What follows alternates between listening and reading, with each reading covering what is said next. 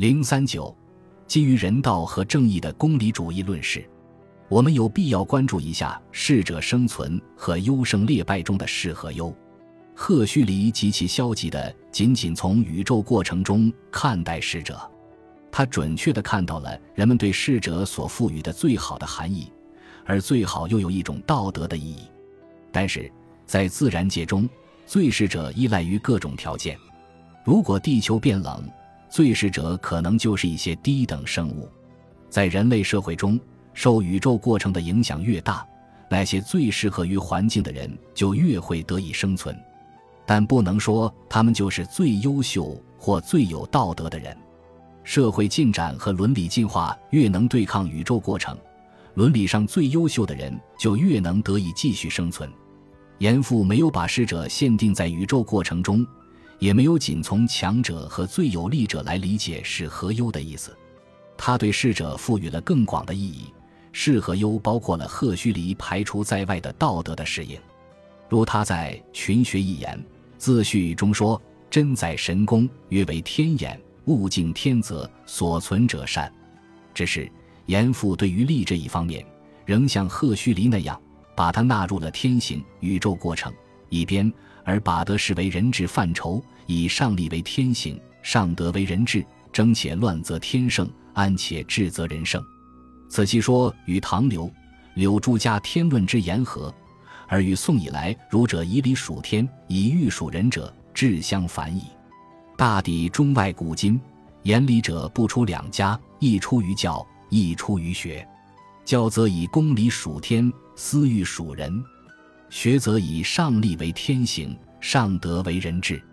言学者期于争时，故其言天不能舍行气；言教者期于为事，故其言理不能外化神。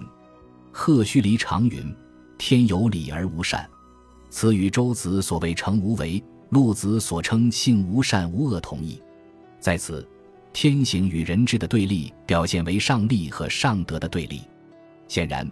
人治或人事，并不限于道德方面，建立社会秩序，用人的智慧同一己的自然力量相对抗，都属于他的范围。在严复对刘禹锡的天人交相胜说与赫胥黎的天道人道观的比较中，天行与人治的对立已转换为自然状态与法治秩序的对立。刘孟德《天论》之言曰：“行气者有能有不能，天有行之大者也，人。”动物之有者也，天之能，人故不能也；人之能，天亦有所不能也。故天与人交相生耳。天之道在生殖，其用在强弱；人之道在法治，其用在是非。故人之能胜天者，法大行，则是为公事，非为公非。导道者赏，为道有罚，天何与乃是也？故曰：天之所能者。生万物也，人之所能者治万物也。按此其所言，正与赫胥黎氏以天行属天，以智化属人同一理解。其言世道兴衰，世法之为消长，亦与赫胥黎所言若出一人之口。严复把赫胥黎的宇宙过程，也可以说是非伦理过程和伦理过程的对立转换或扩大为一般性的天道、天行和人道、人治、人事的对立。促使我们再次关注他试图整合斯宾塞和赫胥黎的对立的愿望。如果说斯宾塞是主张天人合一，赫胥黎是主张天人相分，那么严复所坚持的则是天人合一与天人相分的双重结构。我们看看他从进化立场对国家所做的解释即可明白：有最要之功利，曰国家生于自然，非制造之物。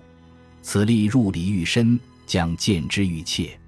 虽然一国之力，其中不能无天时、人工二者相杂。方其前言，天时为多，故其民种不杂；及其深言，人工为重，故种类虽杂而异物愈明。地重人工法典矣，而天时又未尝不行于其中。在对国家的这种理解中，严复并没有导向斯宾塞和赫胥黎任何一方，实际上他兼顾了二者。对赫胥黎来说，人类社会受宇宙过程支配的程度，取决于社会文明的进化程度。后者进化程度越高，它受宇宙过程的支配就越小；社会文明的进化渴望最终能够摆脱宇宙过程。很明显，严复的解释打上了赫胥黎的烙印。我们不能简单的看待严复对斯宾塞的任天为之的社会达尔文主义与赫胥黎的自强博种，或者像吴汝伦所概括的“以人持天”的人道主义冲突的理解及其整合方式。严复的进化主义具有独特性或独特的结构，把公理和文明都放在进化历程之中加以理解的严复，相应的也把世界上的一些国家，特别是英国。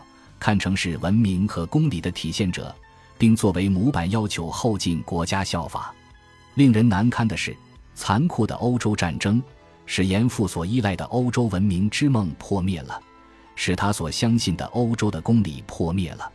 我们完全可以想象，遭遇这种巨大挫折的严复在精神上是多么痛苦。这是他一生都在津津乐道并追求和信奉的价值和理想啊。他的整个逻辑和信念都包含在西方等于进化等于文明等于公理，或者公理等于文明等于进化等于西方这种美妙的等式之中啊！可是现在他必须放弃他的这种逻辑，放弃他的美妙的等式。他在晚年的有限文字中，表达了因一战而对西方文明的极度失望、沮丧和痛心，不宁垂老。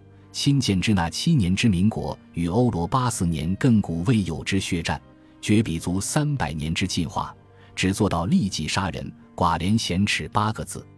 严复还写了多首诗来表达他的沮丧之情，批评西方列强之间的残酷战争和强权主义。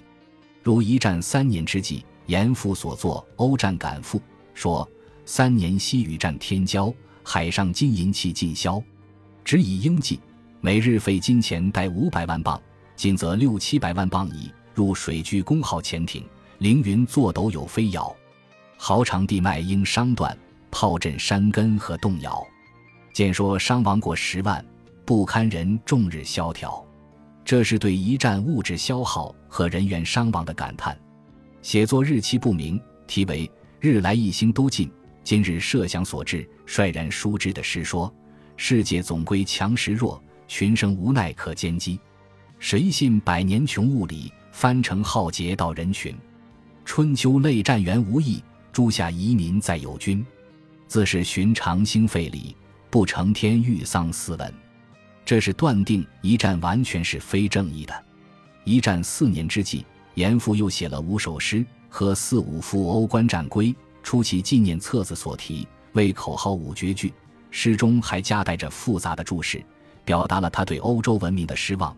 太息春秋无一战，群雄何苦自相残？欧洲三百年科学，尽作区秦时柔看。战时功法徒须臾耳。假因欧战以来，利器及杀人之能事，皆所得于科学者也。孟子曰：“率鸟兽以食人，非是谓鱼。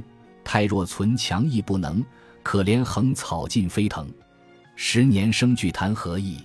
便选丁南作射棚，得知严兵者以战为进化之大惧，未可太弱存强，故于是适得其反，回旋罗亭至前渊，突兀击攻上九天，长炮扶摇三百里，更看绿气坠飞渊。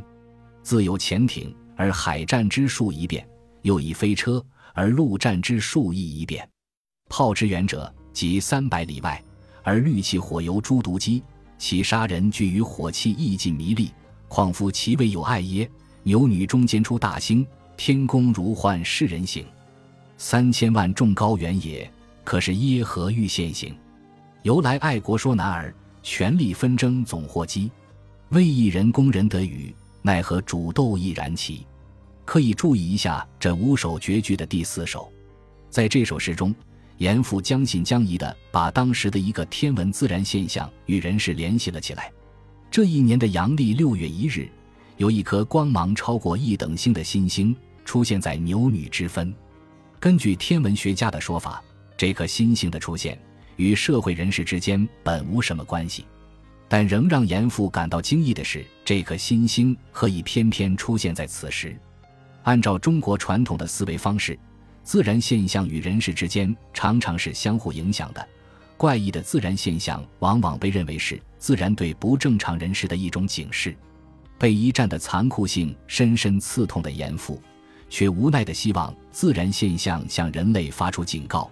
四年苦战，死伤总数逾三千万。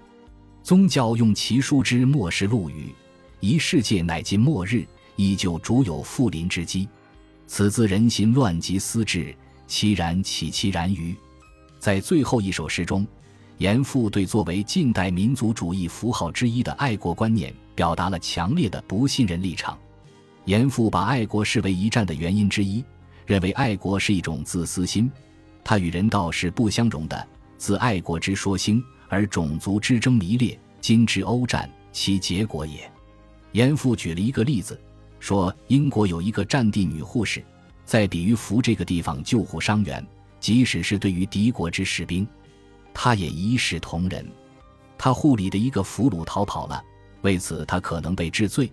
他请坚守者把他的一句话告诉人们：“爱国，爱国一言，殊未足以增进人道也。”他说完之后自杀而死。严复评论说：“夫爱国之意发源于私，诚不足以增进人道。然彼之相为屠戮者，犹以种族异耳。故同种并化之中，独以余夺愤虐，此真百会无以自解者矣。”如果把辜鸿铭引用约翰逊博士所说的“爱国主义常常是恶棍的最后避难所”这句话联系起来，人们也许就不再不加反思地信奉爱国的神话了。一直主张合群自强的严复，却不信任爱国之论，这也许难以理解。在严复那里，如果爱国心是一种私心，是一种只考虑自身种族的话，那么合群则是一种公心。这种公心是同严复所说的文明进化的人道和公道相符合的。本集播放完毕，感谢您的收听，喜欢请订阅加关注，主页有更多精彩内容。